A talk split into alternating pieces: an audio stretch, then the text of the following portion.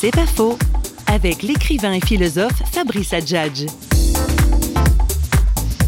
Un témoin n'est pas un, idéologue qui assènerait d'en haut euh, massivement euh, la, vérité. Il suffit de voir comment a fait le Jésus. Il est très discret sur son identité euh, divine. Il aurait pu à chaque fois euh, utiliser euh, la force les milices célestes, faire que dès qu'il ouvre la bouche, une colonne de feu descende du ciel.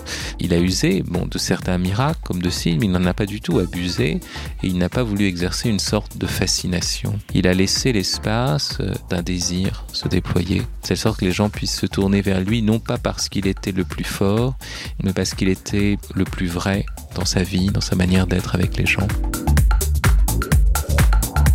C'est pas faux, vous a été proposé par parole.fm.